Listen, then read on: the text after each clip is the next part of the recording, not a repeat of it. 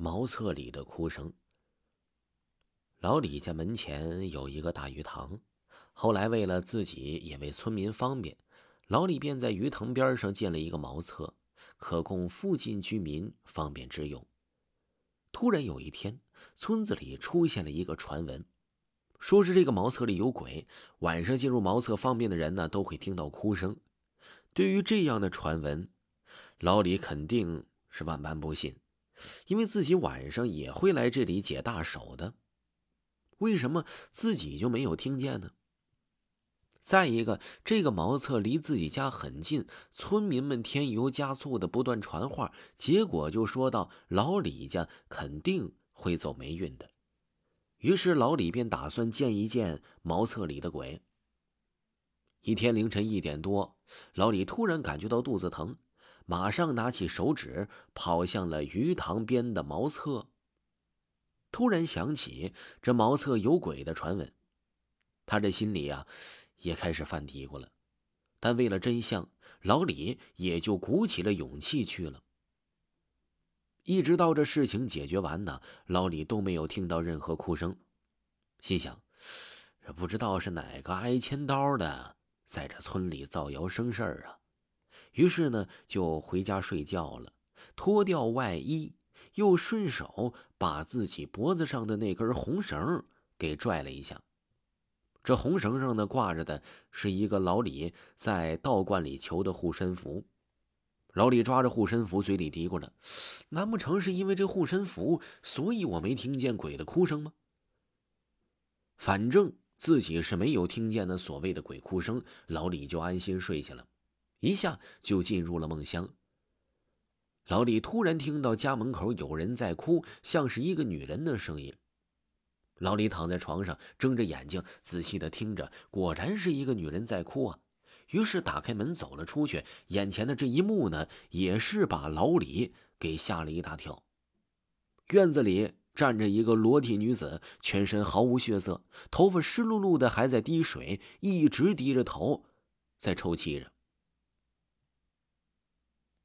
老李向那女子问道：“说你是谁呀？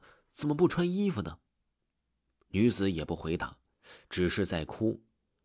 老李想上前一步看清这女子的模样，突然，那女子抬头，一张七窍流血的脸，张着血盆大口向老李扑去。老李一闪躲，摔了一个大跤。哎呦！这原来是个梦啊！老李从地上爬起来，坐在床边回忆起刚才的那个梦，太真实了。打开窗户往院子里一瞧，什么也没有。第二天，老李就去了道观，跟老道把茅厕有鬼的传闻和自己的噩梦说了一遍。老道一听，掐指一算，说道：“老李呀，你……”犯了灾煞，我跟你一起去看看吧。老道跟着老李走到了鱼塘边的厕所旁，拿出罗盘，左转右转，眉头一皱，说道：“这有些奇怪呀，啊，这个鱼塘是否是有人淹死过呀？”老李回答：“这个鱼塘很多年了。”一直在我家门前，从来没听说过这里能淹死人呢。那为何会这样呢？我这里有一道符，你贴在厕所里，晚上再看看，是不是还能听到哭声啊？老道说完，掏出一张黄符给了老李。按照老道的吩咐，老李晚上蹲在厕所里很久，果然没有听到哭声了。后来有些村民也说，那鬼的哭声消失了，村里人都纷纷称赞老道是活神仙。后来连着下了几天的暴雨，老李家门前的鱼塘涨了水，岸边大片的泥土给冲垮了，而那间茅厕的泥土也垮了，露出了一只毫无血色的手掌。当时啊，正好有人在茅厕里方便。低头便看到了，吓得呀，连屁股都忘擦了。虽然泥土的垮塌不一会儿，一具女子的尸体漂浮在了水面上，但只是没有血色，没有腐烂，也正如老李梦到的那样一丝不挂。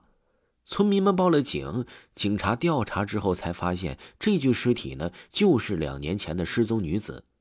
其家人报警之后，警方经过多次寻找，却没有任何线索。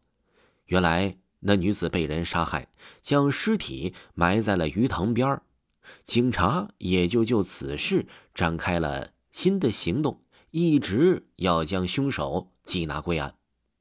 后来，村民们都在讨论着这个事儿，说是为何一具尸体埋在土里两年时间了，都还没腐烂呢？是不是成了僵尸变鬼了呢？还有人说，那女子肯定是死不瞑目，心有不甘呢，否则也不会因为一场暴雨引出一件凶杀案呢。看来这世间没有永远的秘密，真相永远都存在，即使被隐藏，那也是暂时的，因为人在做，天在看。